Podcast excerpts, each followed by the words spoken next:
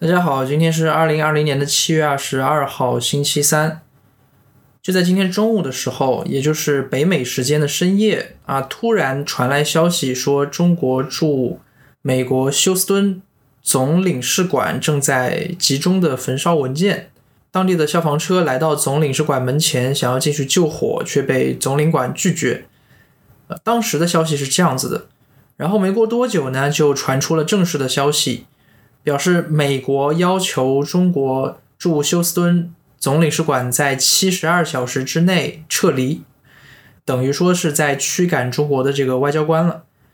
那么正是得到了这个美国政府限期撤离的这个通知之后，呃，中国的这个总领馆才集中焚烧文件。呃，因为领馆嘛，它肯定会牵涉到很多的这个情报机构、呃，间谍部门以及许多。呃，其他方面的这个信息，如果是以纸质方式存储的话，那么这些文件如果不及时焚烧的话，可能会产生这个情报外露或者说这个信息外泄的风险。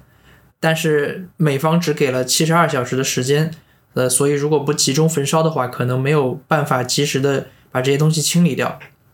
那么美国为什么要让中国驻休斯敦总领事馆在七十二小时之内撤离呢？这个原因现在还没有得到官方机构的这个确认啊，但是网络上有小道消息称，是因为中国的疫情现在趋缓了，所以美国的驻武汉和四川地区的这些外交官准备重新呃返回中国，因为当时中国疫情爆发的时候，美国不是撤侨了嘛？呃，这些美国的外交人员其实在当时都已经撤离掉了，那么现在他们要回来。回来之后，中国这方面要求他们遵从这个十四天的隔离的这个手续，并且要给他们组织这个体检，但是这一要求被美国拒绝啊。美国说我们自己可以检测，并且我们不需要隔离十四天。呃，因为如果我们这边帮美国的外交官进行检测的话，那么就会牵涉到这个 DNA 信息外露的这个风险。对于美国来说啊，呃，因为外交官的这个 DNA 信息。也是一个比较重要的一个机密性质的东西，呃，所以美方不愿意遵从我们这边的一个复工的政策，可以说，那么这时候双方呃僵持不下，没有谈拢，呃，所以中国就拒绝美国驻武汉和成都那方面的呃外交人员返回，那么基于对等的原则，美国就。呃，要求中国驻休斯敦总领事馆的人员限期撤离，这是一个小道消息啊，并没有官方的信源能够证实。呃，但是美国对于中国这么一个相对来说比较重要的国家，让他限期七十二小时之内撤离外交人员，是一个非常不寻常的做法。那么，非同寻常的现象肯定会有非同寻常的理由，除非美国真的像胡锡进说的那样是疯了。对吧？但是我觉得这个疯了是不具有任何的解释力的。美国这个国家有那么多人啊，他的政府有那么多工作人员，你不能说他们所有人全疯了，对吧？所以肯定是有原因的。那至于是不是我刚刚说的那个网络的小道消息所说的那个原因，我们现在还不知道。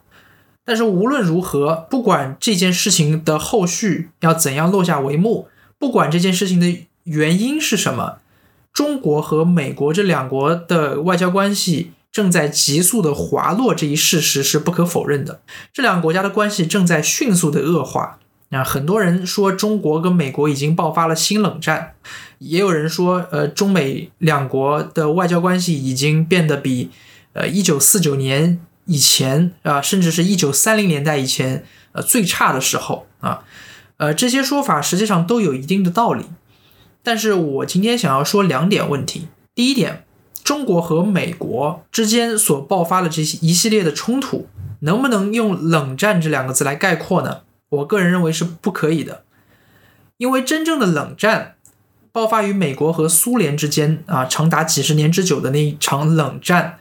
它的前提是这两个国家分属不同的国际社区，这两个国家之间彼此没有几乎没有啊任何的贸易和文化上的往来，虽然。美国和苏联之间并没有断绝外交关系，但是他们之间的日常的往来是非常有限的，他们之间的联系也是非常少的。你很难想象美国和苏联在冷战时期，相互之间还有很多的民间投资，相互之间还有很多的留学生派驻，对吧？这是无法想象的。所以这是中美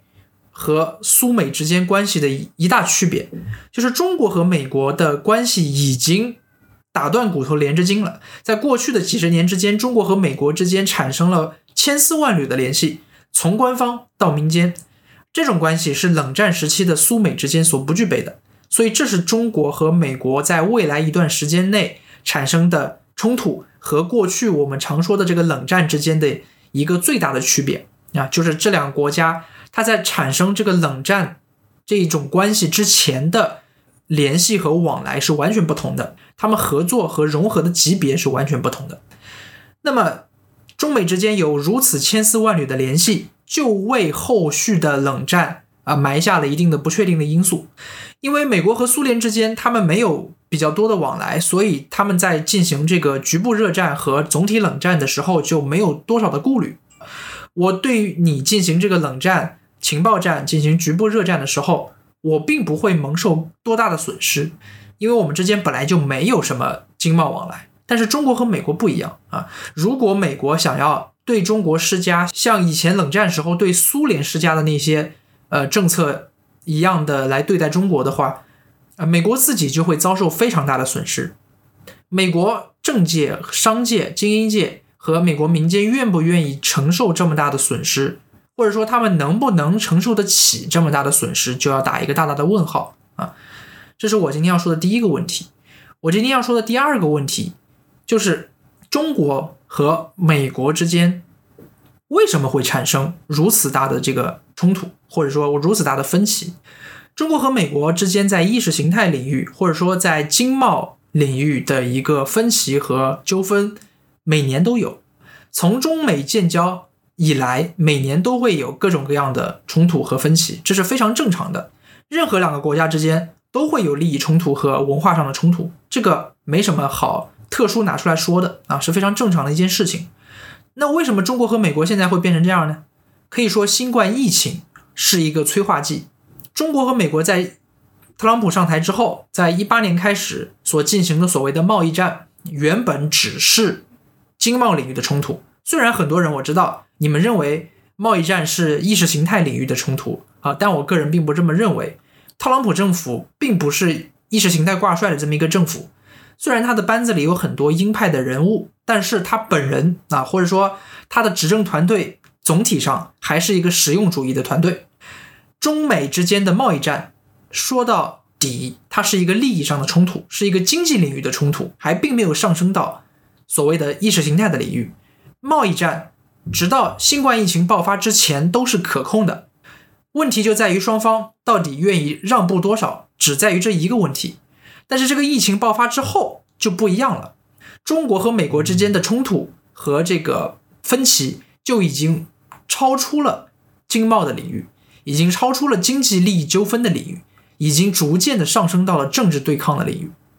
那么这个政治对抗的领域，包括美国鹰派的挑唆啊，中国这边这个战狼外交，以及中国这边民族主义情绪的这个高涨，都是有责任的。啊，但是这个新冠疫情可以说是给两方的这个鹰派，或者说给两方的民族主义情绪火上浇油。中国和美国这一系列外交战，我们可以大致的拿出一一件事件作为它的一个起点或者导火索，那就是《华尔街日报》对中国东亚病夫的那篇观点文章。《华尔街日报》发布了那样一篇的专栏。其实我个人并不觉得东亚病夫是多么种族歧视的称谓，因为病夫啊这个称法在这个西方或者说在美国的这个话语体系里面，它是针对系统性问题的一个描述的词汇，它并不是对你人格或者说对你民族性上的一种侮辱和贬低，它只是说，哎，你这个体质不好，你这个体质在应对种种危机的时候体现出了很多病态的这个样貌。所以他才说是东亚病夫，但由于两边的这个文化差异，以及中国对于近代史的这个屈辱的被殖民的历史的一个敏感，导致了双方对于这个文章标题的理解不一致，进一步导致了中国对于这篇文章产生了强烈的反弹。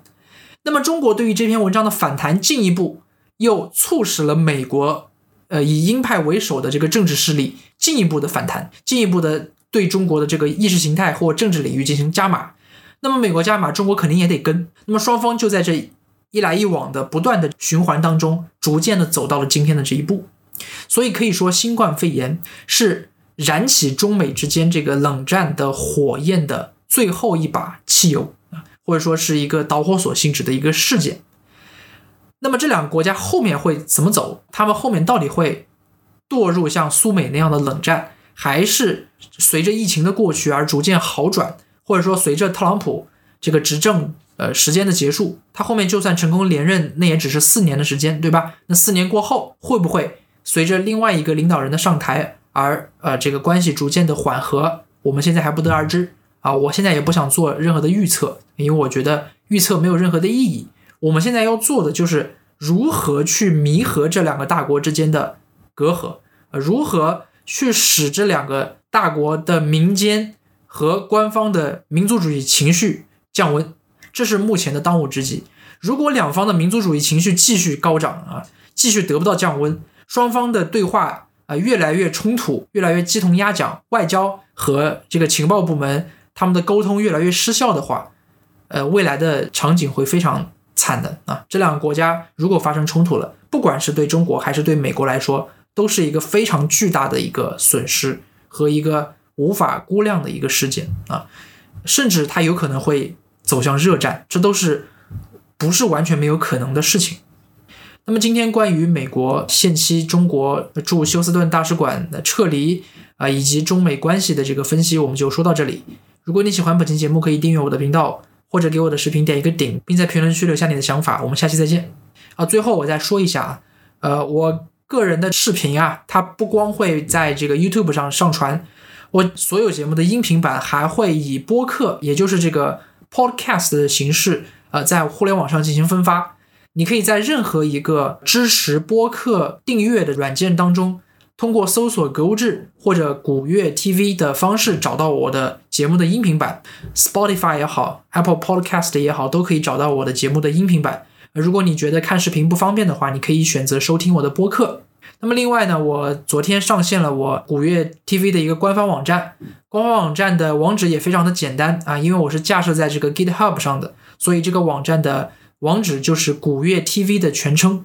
dot GitHub dot io，就是这么一个网址。那这个网址上我会上传所有，也不是所有吧，一部分节目的这个逐字稿，我后面还会经常去写一些文章在上面进行发表。呃，如果有兴趣的可以。呃，访问这个网址，进入我的官方网站。